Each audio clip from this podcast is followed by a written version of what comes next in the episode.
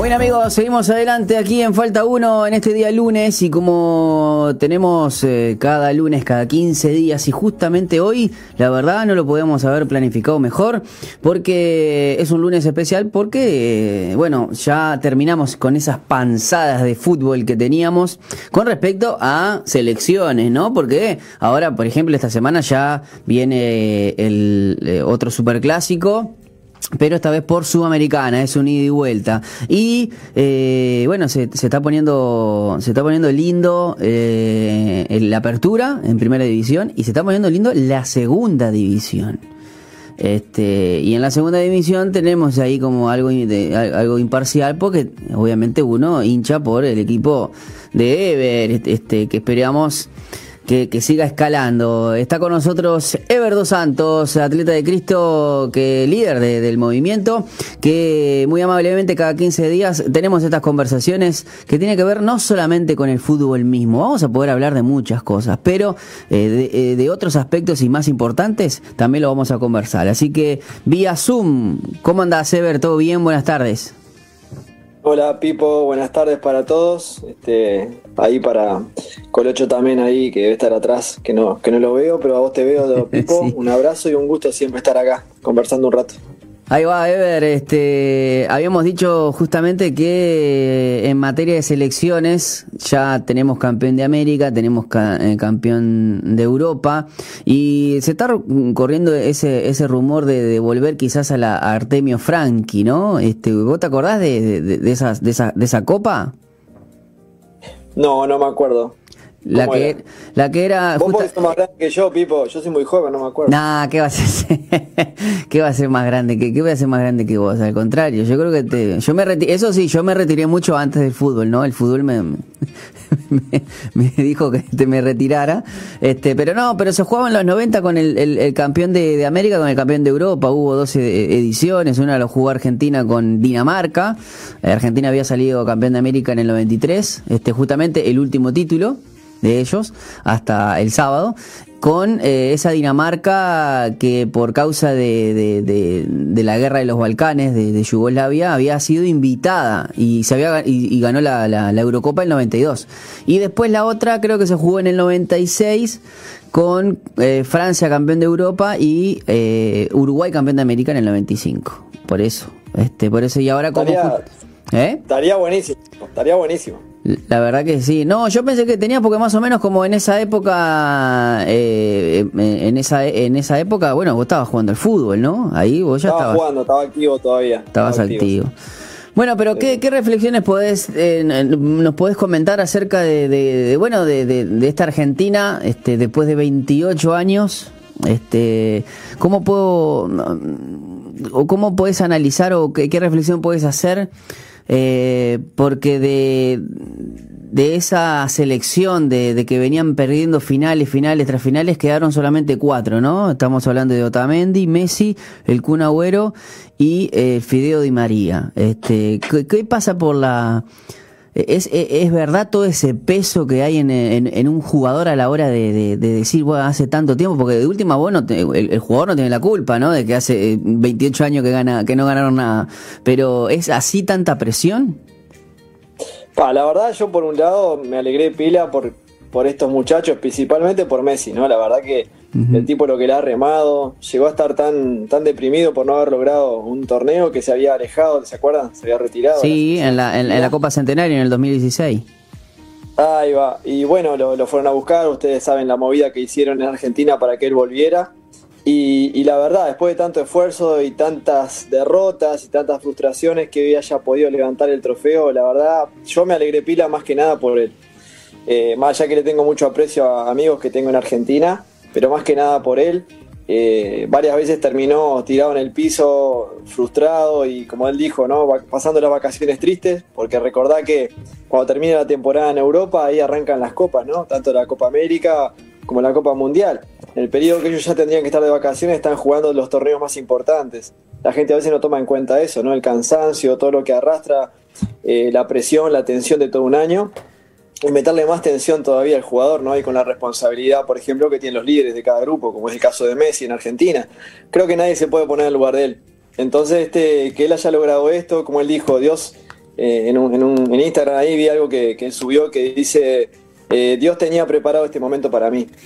Y a mí me dejó algo muy, muy importante, muy importante. Y que detrás de, las derrotas y de los fracasos, este, Dios seguramente está preparando un momento especial para cada uno de nosotros, ¿no? Y ese fue el momento para Messi, por eso yo me alegré mucho por él. A ver, si hubiese ganado Brasil, también era merecido, porque Brasil hizo un buen torneo también. Neymar hizo un buen torneo, o sea, le podía haber tocado a Brasil. Pero bueno, viste cómo es el fútbol, le tocó a Argentina, son detalles, a ese nivel son detalles. Ganar o perder, o empatar, o, ganar una tanda de penales son detalles. Y bueno, en ese detalle, digamos que esta vez le tocó a Argentina, yo me alegré mucho, porque están trabajando, los dos, los dos que llegaron a la final creo que fueron los mejores equipos. Eh, más allá de que en una definición por penales podía haber pasado Colombia, de hecho, podía haber pasado Uruguay contra Colombia y quizá podríamos haber estado, haber estado hablando de otra cosa ahora, ¿no? Claro. Como te digo, son detalles. O, haber jugado una semifinal, este, mm. pero eh, a mí lo que me que, me reconforta, por decir de una manera, es el tema de, de, cuando uno dice que, que, es perseverancia, ¿no? Y vos ves en esto, en este equipo, en este caso en Argentina, la posibilidad de que ellos podrían estar perfectamente este, en medio de las vacaciones. Vos imaginate si a vos te cortan las vacaciones, ¿cómo saltás? Este, ¿Cómo saltaría, no? Y sin embargo, con 28 partidos, con, aparte con una carga de partidos, porque los eh, en España un año, bueno, ellos están eh, a diferencia de nosotros, ¿no? En, el tema del calendario. Este, y a veces uno no, uno viene y da, ah, tener que meter la pata, que esto, que lo otro. Y a mí también uno de los que me alegró que, que habían sido tan criticados y había sido tan, eh, fue el Fideo Di María. Un Di María un tipo que dijo, me, podía estar, este, eh, yo prefiero que me relajen 45 millones de argentinos a, estar este, en París tomando un café, este, y nada. A lo que voy es, es como a veces la, la crítica despiadada de algún sector de la prensa, este, y más que nada, hay algo que, que, que creo que, que en el Río de la Plata sucede, quizás en otros lados también, ¿no? Porque uno también me imagino que eh, teniendo a Portugal a Cristiano, los periodistas, este, este, los, periodistas portugueses me habrán dicho, ah, bueno, le ganaste nunca nada, ¿entendés? El loco ganó Champions, cinco Champions seguida, este, y él eh, hace un par de años también se sacó esa espina. Pero aquí en Sudamérica creo que la, prensa en particular tiene una hazaña en, en algunos lugares, este, que eh, que la verdad que para mí de no... Pero la prensa, Pipo, la prensa refleja lo, que es la gente. Eh, la prensa son personas que, piensan y viven muy parecido a nosotros y que opinan como la mayoría de la gente. La, gente es muy, es muy ávida para criticar y juzgar, pero tiene muy poca empatía. Eh, muy pocas veces tienen la capacidad de ponerse en el lugar de la otra persona. Y como ganan mucha plata, que eso también hay un poco de envidia en la gente, como ganan mucha plata, tienen que ir, venir, correr y ser robots prácticamente, y no lo tomamos en cuenta que son personas que pueden tener un mal día, que pueden tener problemas familiares como tiene cualquiera. O sea, es muy difícil ponerse en la piel del otro, ¿no? Gracias a Dios a mí me ha tocado estar adentro y sé lo que es y sé lo que se sufre y sé el peso que te sacas de encima cuando logras un, un objetivo. Porque más allá de la alegría, que es momentánea, el tema es sacarse una mochila de encima la que se sacó Messi y la que se sacó Di María y seguramente mucha gente en Argentina. Y bueno, eh, pasando para la Eurocopa, no sé si tuviste, pudiste ver un poco, viste la final, este, ¿qué te pareció? Porque también Inglaterra. Sí, muchos. Hablando, no, yo te decía que hablando de, de, de Espina, este, los inventores del fútbol, este, nunca habían entrado a una final. Yo ese, los datos lo conocí ese día. Yo pensé que aunque sea alguna final, pero nunca habían, habían jugado una final y nunca habían ganado una, una euro. Para mí, es increíble. Después, después, nos, después nosotros le exigimos a los nuestros, con, o sea, de última para mí el, el, el, exigirnos es por una cuestión de, de, gloria que nosotros hemos, que hemos tenido, ¿no? Este, por mí está bien. Ahora, ahora cada vez es más difícil, o sea, bueno, nosotros tenemos 15 junto con Argentina, pero Inglaterra, aparte con una generación de jugadores la verdad, un cuadrazo tiene Inglaterra. Pero agarró Italia después de la catástrofe de no clasificar a, a, Rusia y se armó tremendo cuadro también y se lo ganó. Mira, hay, un, viste que en Italia hubo un cambio generacional. De la, generación antigua de, Italia creo que eran solamente dos. Sí, sí, sí, eh, Bonucci. Los eh, claro, los zagueros, Bonucci y este y Chiellini. Después borraron a todos. Después, ahí va. Y dentro de ese cambio generacional que tiene que haber y que es inevitable, ellos han, han tenido una escasez de triunfos importante. 53 eh, años sin ganar una euro. 53 años sin ganar una euro. Nosotros ah. estamos nosotros estamos recién con 9, ¿no? Desde el 2011.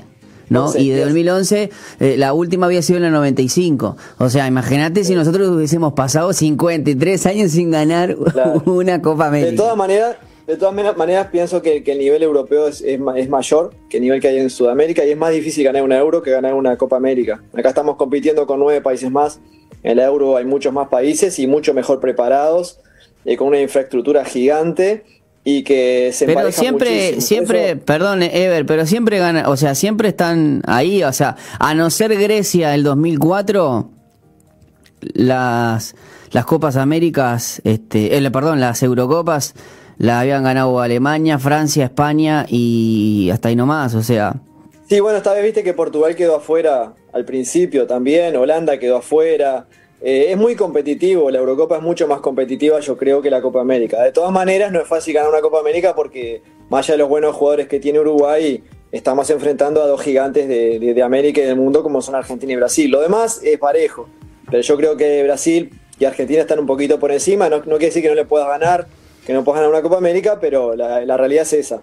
Después está el tema del cambio generacional que tiene que haber, lo que hablamos de Italia, hizo un cambio, este, ya tiene un proyecto igual de como 4 o 5 años que están con Mancini, si no me equivoco. Claro, después del 2018, eh, fue, fue después del 2018, o yo no sé si en el 2017, cuando ya quedaron afuera, este, ya hicieron ya hicieron ese, ese, recambio. O sea, igual sí, cuatro años mínimo de proceso con Mancini y recién ahora están obteniendo eh, eh, un triunfo. Bueno, tiene 35 este, partidos, eh, no ha perdido. O sea, ha, tenido, no sé si 28, 29 victorias y 3 empates, porque bueno, el partido de, la final lo empataron 1 a 1.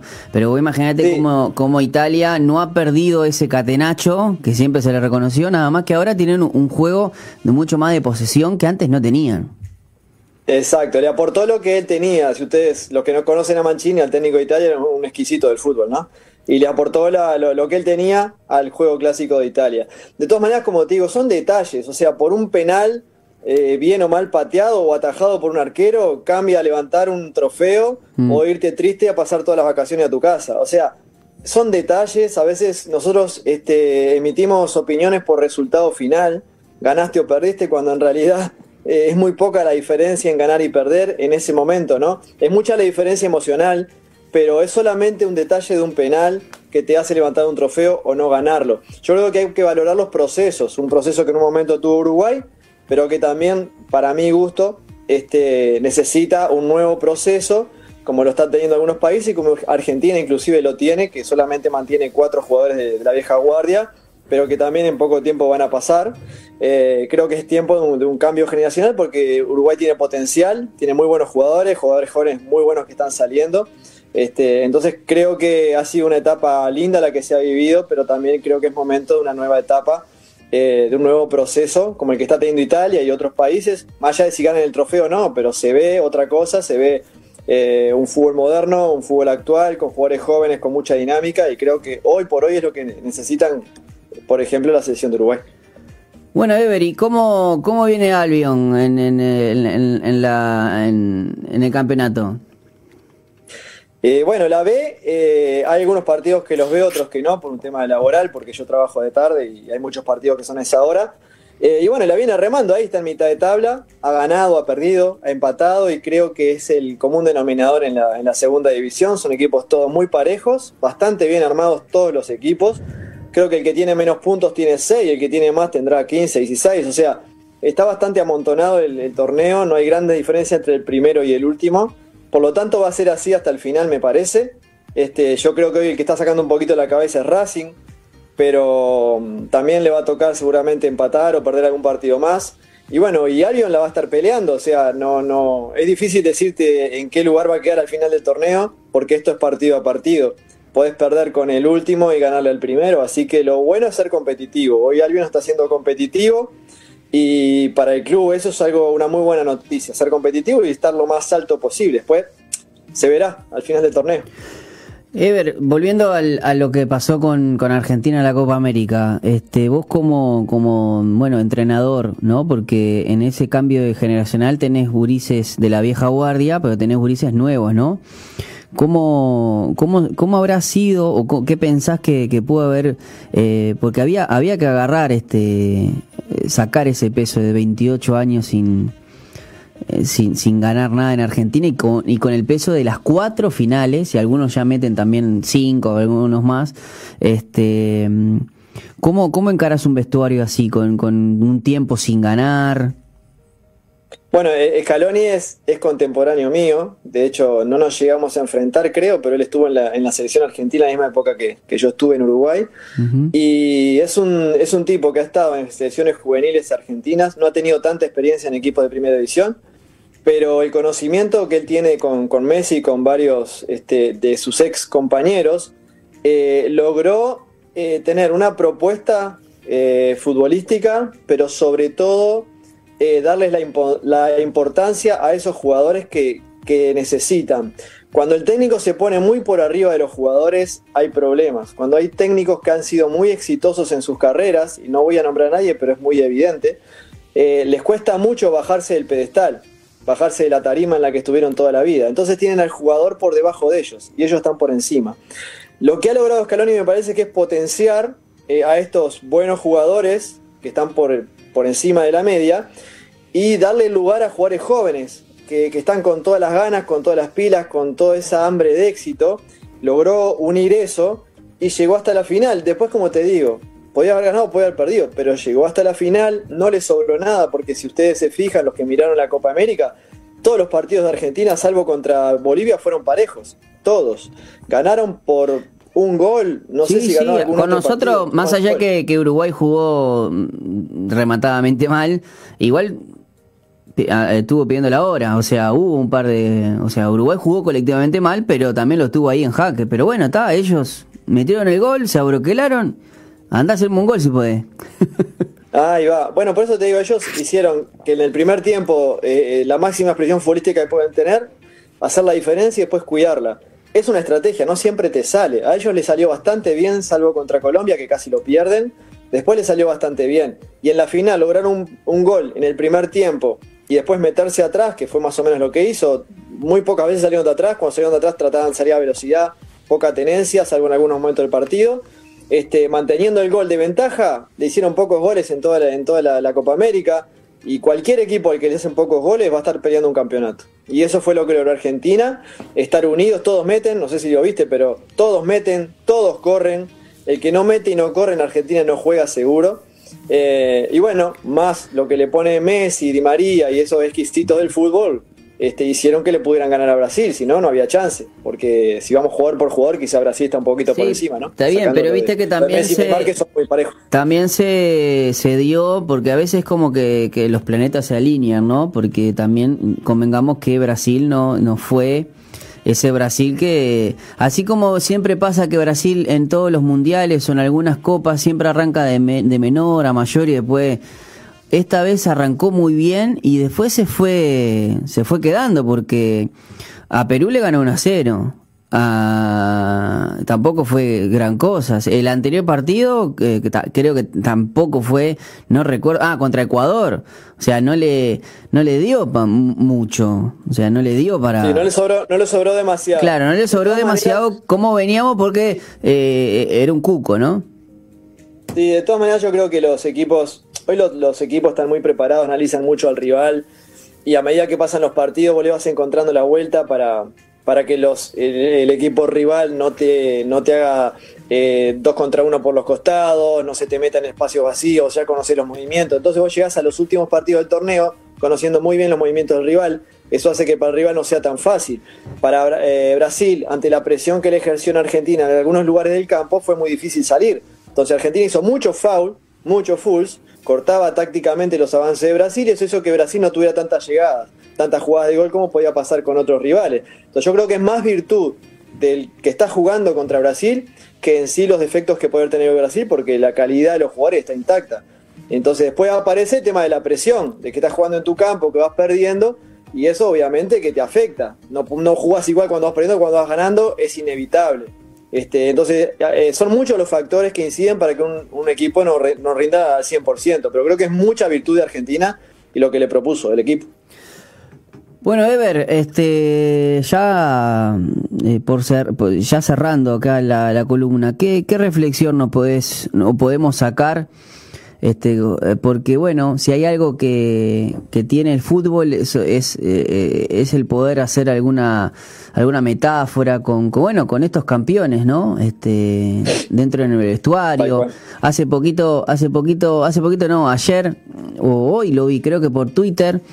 Eh, se pudo ver un Messi, eh, la verdad, este, como, como alguien amateur, ¿no? Como feliz, eh, celebrando, más allá de sacarse la, espina de verdad, aquellos que cuestionaban su amor por Argentina, creo que siempre tuvieron equivocado. Pero hay un vedito que está, que está saliendo, que lo, lo, vi hace un par de horas, que es el hecho de que ellos estaban cantando Dale campeón, dale campeón, y Rodrigo de Paul empezó como a cantar esa canción brasilera, y, y él agarró y le dijo, no, no, no, no, esa no. Y se dio una vuelta y siguieron. Eh, eso también hacen, eso hace también. Eso, eso es un líder, eso es un líder. Y eso es un líder, como Neymar es líder en Brasil y se le puede achacar un montón de cosas a Neymar, pero estaban festejando los argentinos y en vez de irse al vestuario, fue, se cruzó al, lado donde estaban los argentinos y le dio un abrazo a Messi. Porque más allá de la amistad, hay un tema de respeto y un respeto a la otra selección. Eh, eh, yo sé que lo tienen que hacer a veces por, porque se lo dice la FIFA o lo Comebol, pero hacen la, hilera esa, el, el túnel para que pasen los, rivales, este, para que agarren las medallas. O sea, yo creo que hay muy lindos gestos, hay gestos de los otros, porque en el partido pasa de todo. El que estuvo dentro de una cancha sabe que dentro del partido pasa de todo, pero termina el partido, se terminó ahí. Es algo que tenemos que comunicarle a los más jóvenes. Eh, el otro día me enteré de que un jugador de un cuadro grande le quiso cambiar la camiseta a un jugador de un cuadro chico o sea, un jugador veterano de un cuadro grande que ha jugado en todos lados, selección, todo, le quiso cambiar su remera a un jugador muy joven de un cuadro grande, de su clásico rival, este, y, el, y el, jugador de este, de este equipo, el más joven, no le aceptó la remera. Ese pibe, ese pibe no entiende nada de fútbol, no entiende nada de la vida. Porque si de algo se trata esto, es de hacer amigos. Porque yo te puedo decir, habré ganado 10, 5, 2 o ningún trofeo. Pero los trofeos más importantes que tenemos en la vida son los amigos. Eso es lo más importante. Y no, hay gente que no entiende eso. Y ahora mismo voy a tener una charla con los chicos de Albion donde yo trabajo. Y una de las cosas que le voy a decir es eso. Miren el abrazo de Messi con Neymar. Miren los buenos gestos que se ven muchísimo. Y no tanto copien las malas actitudes de algunos jugadores, sobre todo los más jóvenes. Como en Inglaterra, que varios estaban recibiendo la medalla de plata por el segundo lugar y se la sacaban. Apenas se la ponían, se la sacaban. Sin embargo, los referentes de ese equipo no se la sacaron.